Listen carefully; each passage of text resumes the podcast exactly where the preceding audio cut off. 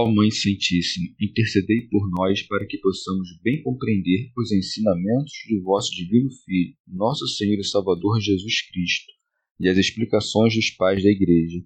Ó Virgem Imaculada, ofereço-vos este trabalho e peço que abençoais aqueles que o ouvirem, e que seja para a maior honra e glória de Deus. Amém.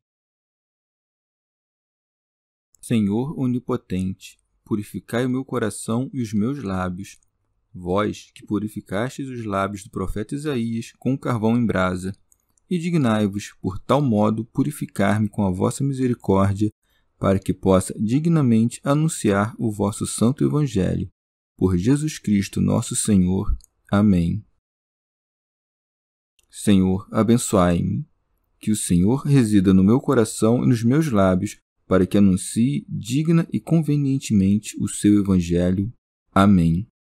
Evangelho de Nosso Senhor Jesus Cristo, segundo São Lucas.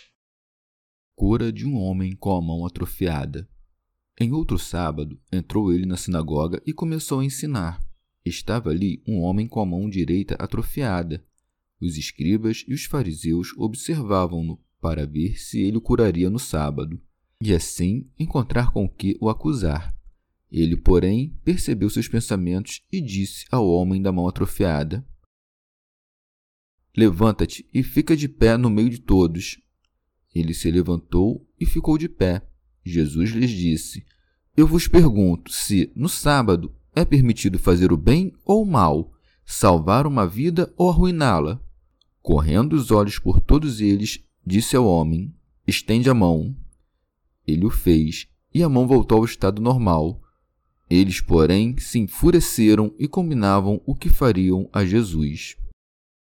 Comentários dos Pais da Igreja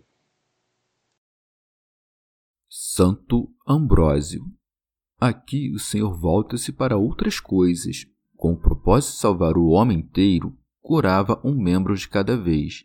Por isso segue. Em outro sábado, entrou ele na sinagoga e começou a ensinar. São Beda. Era principalmente aos sábados que curava e ensinava, não somente para anunciar o mistério do sábado espiritual, mas também porque aos sábados o povo se reunia em maior número. São Cirilo ensinava verdadeiramente coisas superiores à inteligência humana e abria aos que o ouviam o caminho que conduz à vida eterna. Depois de ter explicado sua doutrina, mostrava de repente o seu poder divino. E segue. Estava ali um homem com a mão direita atrofiada. São Beda.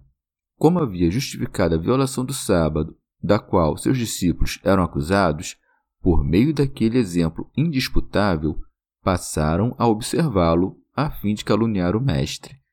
Por isso segue os escribas e os fariseus observavam-no para ver se ele o curaria no sábado, a fim de acusá-lo, se não curasse, de crueldade ou incapacidade, e se curasse, considerá-lo infrator da lei. Por isso é dito, para ver se ele o curaria no sábado. São Cirilo. Este é o costume do adversário. Alimenta em si a doença da dor com os elogios dos outros, mas o Senhor conhece todas as coisas e penetra nos segredos do coração. Segue. Ele, porém, percebeu seus pensamentos e disse ao homem da mão atrofiada: Levanta-te e fica de pé no meio de todos. Ele se levantou e ficou de pé, sem dúvida, com o fim de fazer o cruel fariseu ter compaixão e que a própria compaixão aplacasse as chamas da ira.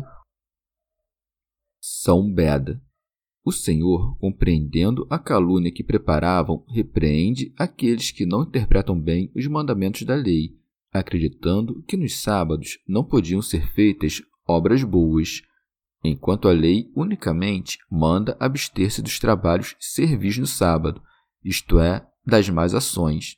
Por isso, Cristo disse-lhes: Eu vos pergunto se, no sábado, é permitido fazer o bem ou o mal salvar uma vida ou arruiná-la? São Cirilo. A questão é oportuníssima, porque se é lícito fazer o bem no sábado, e se ninguém pode impedir que os que sofrem alcancem a misericórdia do Senhor, Neste caso, não tem cabimento a calúnia levantada contra Cristo. Se, porém, é ilícito fazer obras boas no sábado, a lei proíbe trabalhar pela salvação das almas. Então se convertiam em acusadores da lei. Se queremos discutir a instituição do sábado, observaremos que foi estabelecido para fazer obras piedosas. Foi ordenado que no sábado não se trabalhasse, com o fim que descansassem, como é dito no Deuteronômio, teu escravo, tua escrava, teu boi e todo animal que te pertença.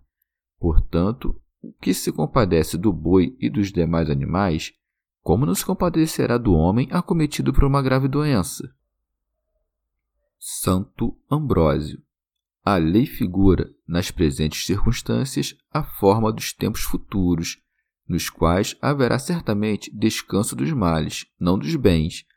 Ainda que descansemos dos trabalhos materiais, não estaremos ociosos, mas descansaremos louvando a Deus com boas obras.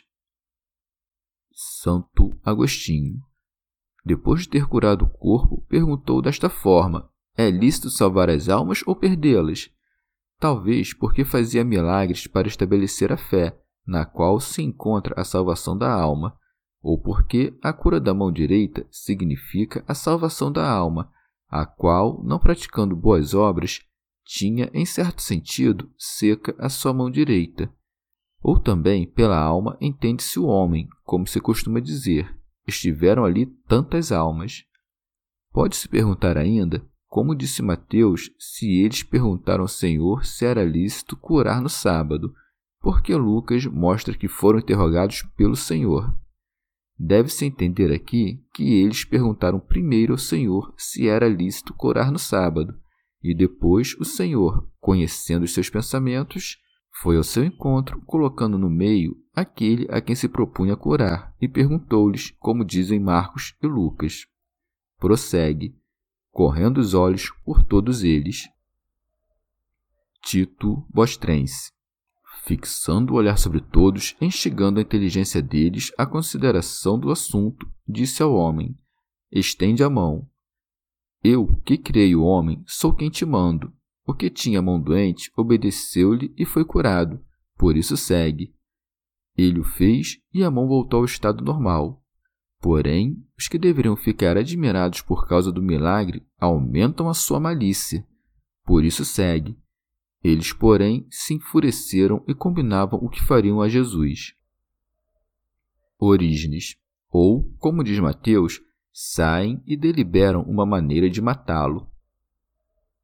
São Cirilo, ó fariseu, tu vês fazer obras divinas e curar os doentes em virtude de um poder superior, mas tramas sua morte por causa da inveja. São Beda. O homem representa o gênero humano, seco porque não produzia obras boas, desde que, representado pelo seu primeiro pai, estendeu a mão para colher a maçã, cuja má ação emendou o inocente Filho de Deus, estendendo suas mãos na cruz.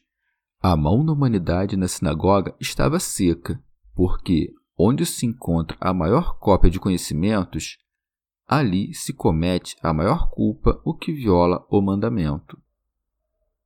Santo Ambrósio. Já ouviste as palavras daquele que diz: Estende tua mão. Esse remédio é comum em geral. Tu que acreditas ter a mão sadia, evita que ela se seque pela avareza ou pelo sacrilégio. Estende-a muitas vezes favorecendo o teu próximo e dispensando tua proteção à viúva. Defende de qualquer injúria quem vejas sofrer sob o peso da calúnia. Estende também tua mão ao pobre que te pede. Estende-a também ao Senhor, pedindo-lhe o perdão dos teus pecados. Assim é como se deve estender a mão, e assim é como se cura. Chegamos ao fim de mais um dia de comentários da Catena Áurea. Muito obrigado por ficarem até aqui. Que Nossa Senhora derrame suas graças sobre nós e até amanhã.